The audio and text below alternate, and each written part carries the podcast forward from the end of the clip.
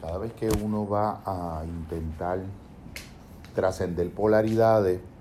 ah, existen momentos donde la mente incurre en el riesgo de entrar en una, eh, en una consecuencia paradójica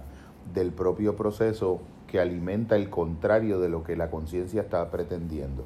Cuando tú aplicas esto, por ejemplo, al caso de alguien que de un modo vehemente, sistemático, se ha propuesto al interior de su conciencia de construir todos los esquemas de aprobación y de desaprobación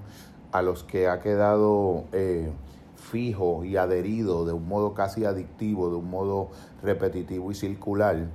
la persona, tú te estableces como un estándar nuevo que pudiera ser, por ejemplo, que tú digas, yo voy a empezar a identificar todos los momentos de mi vida donde lo que yo pienso, lo que yo siento, lo que yo hago y lo que yo digo ha estado severamente condicionado por mis respuestas de deseabilidad social, que es yo anticipar a través de mi output, a través de mi expresión hacia afuera, lo que pudieran ser las respuestas del otro o cómo el otro me vería o cómo el otro me validaría, que yo logro anticipar, porque en el fondo la motivación inconsciente es que el otro queda instrumentalmente reducido como un medio para yo obtener una cuota de aprobación de parte del otro. Cuando tú estás teniendo esa, ese efecto de abstención, de, dejar ese esquema, se puede sentir como una droga y ese es en el sentido en que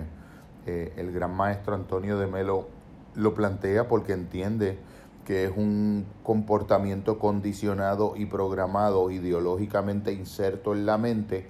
que empieza en la infancia. Tú sabes que también Christine Neff lo planteaba como eh, una idea de la autoestima fundamentada y construida sobre una base exógena, a la larga es un narcisismo. Porque si yo solamente me puedo sentir bien cuando me siento superior en relación a aquellos seres de mi grupo de referencia, en aquellas ejecutorias que yo considero importantes, o solamente me puedo sentir bien cuando yo encarno la imagen idealizada que sobre mí mismo yo me he establecido, que si voy más al fondo, ha sido establecida en mi mente por la cultura, por mis padres y por la socialización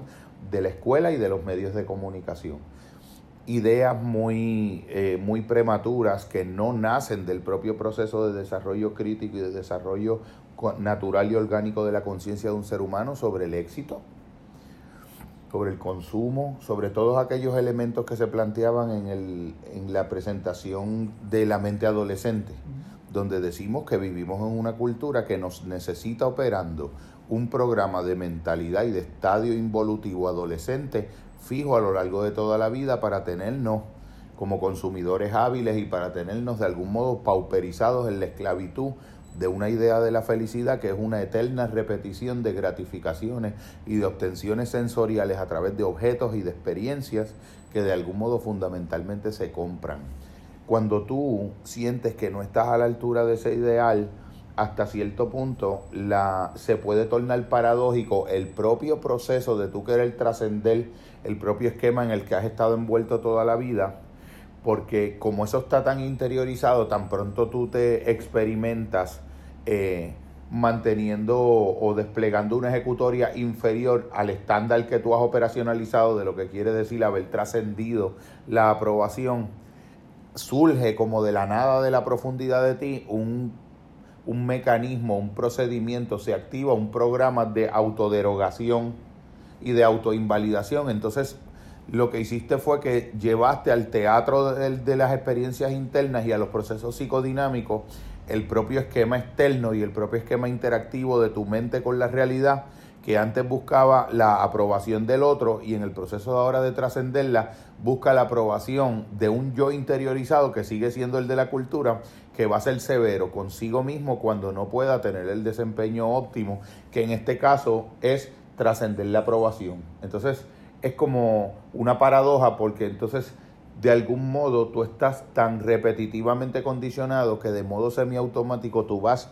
a autoinvalidarte y autoderogarte, a autocastigarte y flagelarte y establecer un juicio de invalidación de ti mismo cuando tú no puedas validarte como alguien que tuvo una ejecutoria que trascendió el asunto de la, del esquema adictivo de la aprobación y la desaprobación. Es ese proceso que puede ocurrir, por ejemplo, paradójicamente en el elemento de la humildad también. Eh, cuando tú vas conquistando elementos del orgullo, elementos de la soberbia, pero entonces pudieras interiorizar el equivalente de esa experiencia, pero de un modo mucho más introyectado y más difícil de poder identificar por la observación eh, contemplativa, que es que entonces te sientes interiormente orgulloso de lo humilde que eres. Y paradójicamente te enredaste en un circuito de ideaciones que, aunque están ocultas a la mirada del otro y a tu mirada de lo externo, sigue operando la semilla del orgullo. Fíjate que un ejemplo de, análogo a esto es cuando Evagrio Póntico, padre del desierto, más o menos siglo II, va al desierto a encontrarse con Dios y de momento siente que en esa soledad y en ese silencio extremo, en lugar de haber encontrado a Dios, se encontró con ocho malos pensamientos. Así él le llama. Una barrera de ocho malos pensamientos o demonios, porque en los textos de él lo maravilloso es que puede traducir como daimon o demonio, eh, que sería el equivalente o más o menos el análogo a lo que culturalmente en nuestro mundo reduccionista sería descrito clínicamente como un pensamiento intrusivo, como un pensamiento involuntario que inintencionadamente opera en uno como si fuera un otro autónomo dentro de uno sojuzgando a uno. Él se encuentra esos ocho pensamientos o demonios que son la barrera que lo separan de la experiencia de la contemplación eterna de lo bello y del ejercicio del ágape y la caridad infinita, que es el amor último, que para él es la gnosis. El verdadero conocimiento último es la gnosis del amor divino. Pero entonces él entiende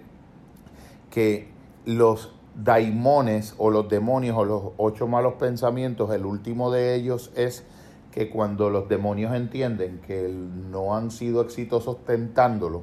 utilizan una estrategia a la inversa para producir un efecto paradójico, que es que se retiran del campo de la conciencia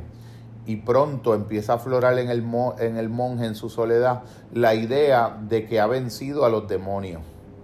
Pero esa idea entonces la privatiza como que él ha sido, se adueña del logro de la, del distanciamiento de los demonios y son los demonios mismos que le crean el efecto por separación para que vuelva a resurgir en él la semilla de la vanidad y del orgullo bajo la aparentemente inofensiva idea de que él fue el que venció a los demonios entonces se, dan las condiciones de factores de originación en la conciencia de lo que en el mundo griego le llaman el ibris o sobresaturación autovanagloriada de un sentido individual de logro, donde no puedes ni siquiera agradecer y reconocer implícitamente todas las fuerzas, los seres y los procesos que no son tu individualidad egoica, que al interior de tu propio ego y de tu propio proceso humano como subjetividad y como individuo participan en cada uno de los logros que tú tienes en la vida, que es lo que abre el agradecimiento en la mente, una capacidad de reconocer que la conciencia está llena de multitudes de seres, de multitudes de influencias que te acompañan en tu camino hacia cualquier trascendencia, hacia cualquier excelencia. Ese camino de trascender precisamente la propia idea o la propia expectativa extrínseca de aprobación o desaprobación, de algún modo, al uno tenerla interiorizada, uno la vuelve a representar con respecto a uno mismo cuando uno siente que uno no está ejecutando, porque fíjate que sigue siendo externo, pero en un sentido mucho más sutil, ejecutando ese ideal que uno se ha propuesto a uno mismo y cuando uno no lo puede lograr, carece de elementos constituidos y de un cultivo habitual de dar una respuesta completamente incondicional y compasiva de aceptación radical e incondicional de uno mismo como alguien que intenta ese camino de trascendencia en el contexto de un mundo donde nadie lo intenta, en el contexto de un mundo donde la cultura conspira para que eso no se logre, porque nuestro, nuestro mundo del capital te necesita envidioso, resentido, comparativo, porque fundamenta las condiciones para poder exacerbar los estados recurrentes, iterados de deseos circulares al infinito y sostienes toda su mecánica a través de digerir todas y aquellas capacidades que al interior de ti puedan ser autónomas con respecto al referente del deseo organizado y estructurado por una sociedad que te busca presentar un objeto para, para corresponder para cada deseo que necesitas adquirir para de alguna manera sentir el resarcimiento de un estado de plenitud que precisamente la paradoja es que donde se colma la satisfacción última del deseo es en el desapego respecto al deseo mismo y no en la satisfacción ininterrumpida de todos los objetos que la mente se representa y proyecta en el espacio externo como los que son las adquisiciones que de algún modo van a garantizar ese estado de bienestar, sea un nivel físico o sean objetos irreferentes que también sean sutiles y también psíquicos como el reconocimiento, como los logros académicos, como los logros discursivos, como los logros creativos. En todos los escenarios existe una versión de posible tentación al interior de la cual incluso lo mejor, como puede ser que mejor puede ser la conquista de la humildad, tiene dentro de sí la semilla de su opuesto a través de la posibilidad de una idea interior de que ha sido tú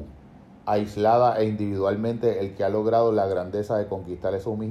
esa humildad que por ende deja de ser interiormente humilde, aunque tiene toda la formología, la morfología eh, externa de lo que es la humildad o de lo que es alguien que no se compara o de lo que es alguien que ha, como decía nuestro maestro Naranjo, de, derrumbado el pensamiento. Deja que el pensamiento se derrumbe, deja que se derrumben las emociones, deja que se derrumben todas las ideaciones que tú tienes de lo que es lo que va a permitir que tú te sientas en esa plenitud. Entonces, en el propio proceso de tu renunciar a los esquemas introyectados que te mantienen interactivamente tu mente relacionada con la realidad, la de tus padres, la de tu sociedad, la de tu novia, la de tus vecinos, como la fuente de gratificación a través de una validación que adictivamente sientes, no tener el cuidado de no reproducir interiorizadamente ese mismo esquema en el propio proceso paradójicamente de querer vencer eso.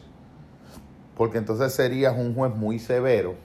en el proceso cuando no lo logras y de algún modo estarías manteniendo viva de un modo escondido, más retrocedido en una zona de la mente que pudiéramos llamar parte de la sombra junguiana, pudiera ser un mecanismo psicodinámico que esté al rescoldo de la sombra de tu ser, de esa área que tú no puedes identificar, pero está operando para a la menor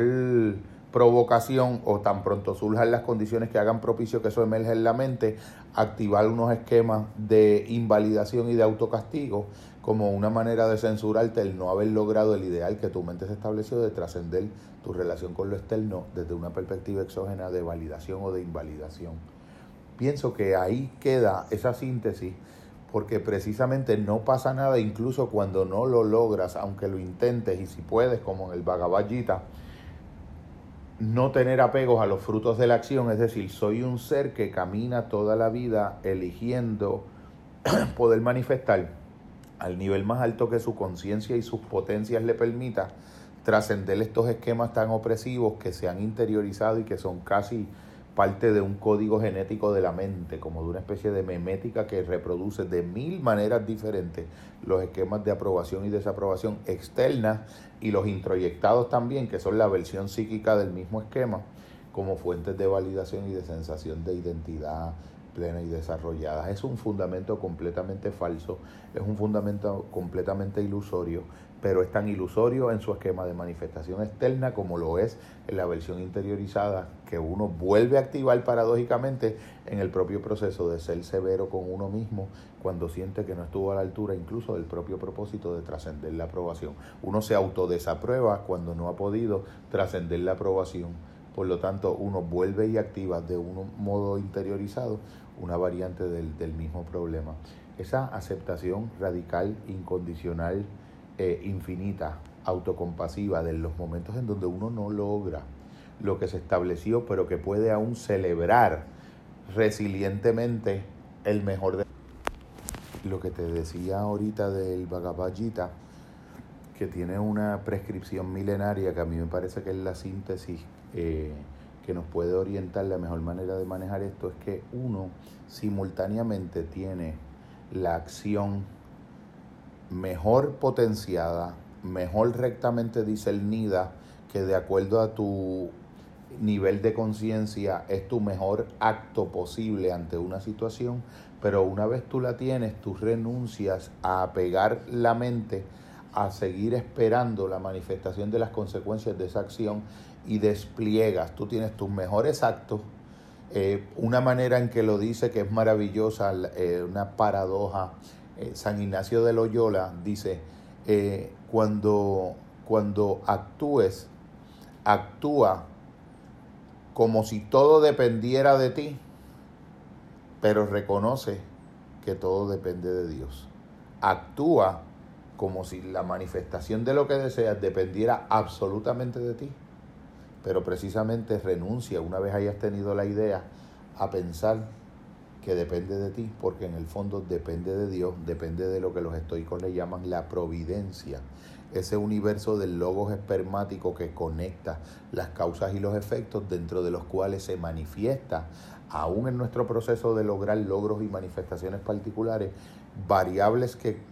convergen y vienen a colaborar en la manifestación de lo deseado o vienen a entorpecerlo, pero la manifestación última no es la que provee el criterio definitivo de si hubo rectitud de intención y de si el acto fue sublimemente correcto. Por eso es que yo, tú has visto que siempre hay una insistencia en mí de que los resultados no pueden ser el criterio dictatorial y el criterio imperial que determine y a partir del cual uno establezca la valor. Entonces, lo que para tener la experiencia del cierre de la idea que estábamos planteando es que de algún modo tú tienes el acto a tu nivel más rectamente discernido, un acto donde tú despliegas la totalidad, la integridad de la entrega de tu ser, que tú lo haces en la dirección del fin más alto, pero que de algún modo una vez emites el acto lo abandonas confiadamente a un universo providencial como en el que el Bhagavad Gita te suscribe y te indica que te desapegues de los frutos consecuenciales de la acción. Eso es la, el razonamiento de fondo que, que acompaña la idea en la que yo insisto de que nosotros ni aún en las aspiraciones más nobles debemos cometer el error de convertir los resultados que, que valga la redundancia, resulten de nuestros actos para manifestar un, un ideal, el, el, criterio dictatorial definitivo de si el acto fue el correcto o no. El acto rectamente discernido ya es su propio, su propio karma, ya es su propio efecto, ya es su propio mérito. Epicteto lo decía con relación a la virtud cuando decía que el nivel más alto de funcionamiento de la conciencia de un ser humano es cuando reconoce que la virtud es su propia recompensa y el vicio es su propio castigo. Fíjate que es una manera de entender el valor de las cosas, el valor más alto que un acto humano, que un pensamiento humano, que una emoción humana puede tener, es cuando se conecta con la dimensión del en sí del acto, del en sí de la emoción, del en sí del emprendimiento. Porque las cosas, el valor inherente que tienen las cosas que se hacen con el nivel más absoluto y trascendente de entrega, no está condicionado por los efectos que eso despliegue en el mundo de las causas, de los efectos y de los azares de la realidad, una vez ese factor, esa energía, esa impronta a través de una acción ha sido desplegada en, hacia el mundo, moviendo las posibilidades de las consecuencias que nosotros anhelamos, pero moviendo también montones de desencadenamientos causales de variables adicionales, naturales, preternaturales y hasta espirituales, que de algún modo van a incidir y a colaborar también en la manifestación de un, eh, de un propósito y de un deseo. Le añadimos también que no confundimos la vida con el momento. El que en un segmento de tiempo que era el cronológicamente establecido para el cumplimiento de esa manifestación, el que no se manifieste en ese segmento, no quiere decir que confundidamente la vida y el momento pensemos que ese acto se perdió en el universo y que dejó de ser válido porque no pudiste ver en ese segmento corto perspectival de tiempo la manifestación eh, objetivada de esa intención que subyacía al acto. Trascendemos incluso eso. Eh, es como, como una apuesta de inquebrantable fe. Es como lo que nutre muchas de las gestiones que yo realizo, no están condicionadas a la idea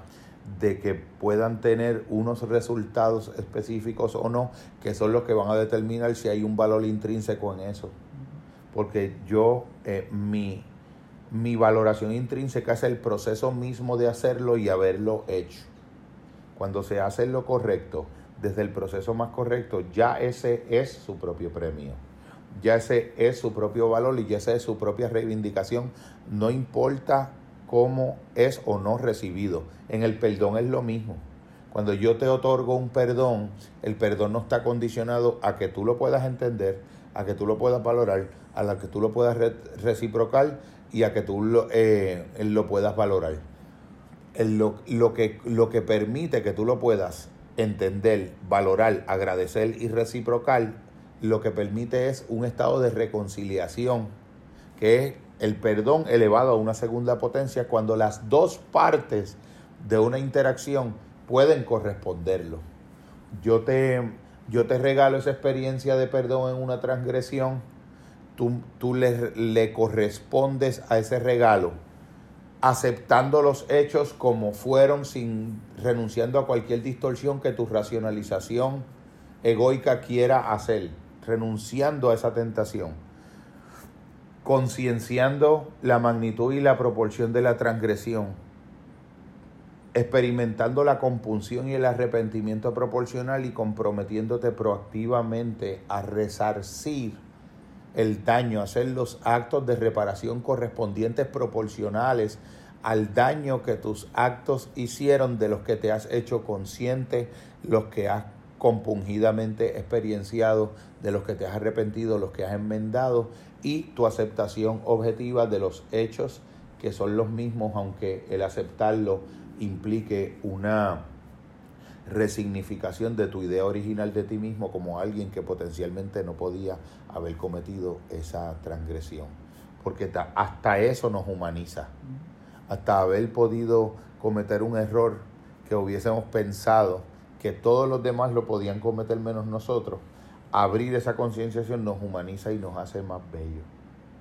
Hay eh, predicadores en el mundo evangélico o en el mundo del pensamiento cristiano que precisamente cuando han cometido la transgresión y la falta, casi siempre de tipo eh, sexual, eh, se humanizan y tú notas a lo largo de los años que los que no son soberbios y narcisistas sociopáticos, como son algunos,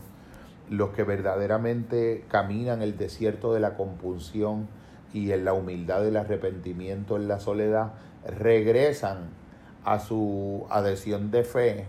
reconfortados y restituidos desde un nivel de humildad nuevo que los conecta con el sufrimiento humano desde un estado directo de identificación de que todo lo que le ocurre a cada ser humano del mundo y cada sufrimiento que tú ves pudiera legítimamente ser el tuyo. Y a mí me parece que ahí se hace la, la síntesis casi cuaternaria, más que tripartita, porque lo explicamos en la aprobación, lo explicamos en el perdón y lo explicamos en, en diferentes eh, variaciones, pero sobre todo que un acto correcto no queda invalidado como correcto porque el efecto consecuencial sea detrimental,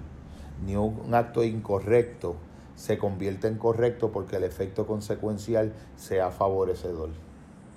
El en sí de las cosas las eleva a no quedar sujetas a las consecuencias de ellas como los criterios definitivos para invalidar o validar, que sería otra forma adicional de tener un criterio externo al valor de un acto en sí. El en sí mismo es una renuncia a los esquemas de aprobación y desaprobación, porque el, la valoración de los actos en sí, lo correcto por lo correcto mismo, porque sí, porque eso es lo correcto, no importa la consecuencia detrimental que eso pueda traerme. Es una manera de trascender la aprobación porque no permites que tu anticipación del resultado, el resultado apruebe o desapruebe el valor intrínseco de haber hecho algo desde tu nivel más alto de discernimiento y tu potencial espiritual más pleno.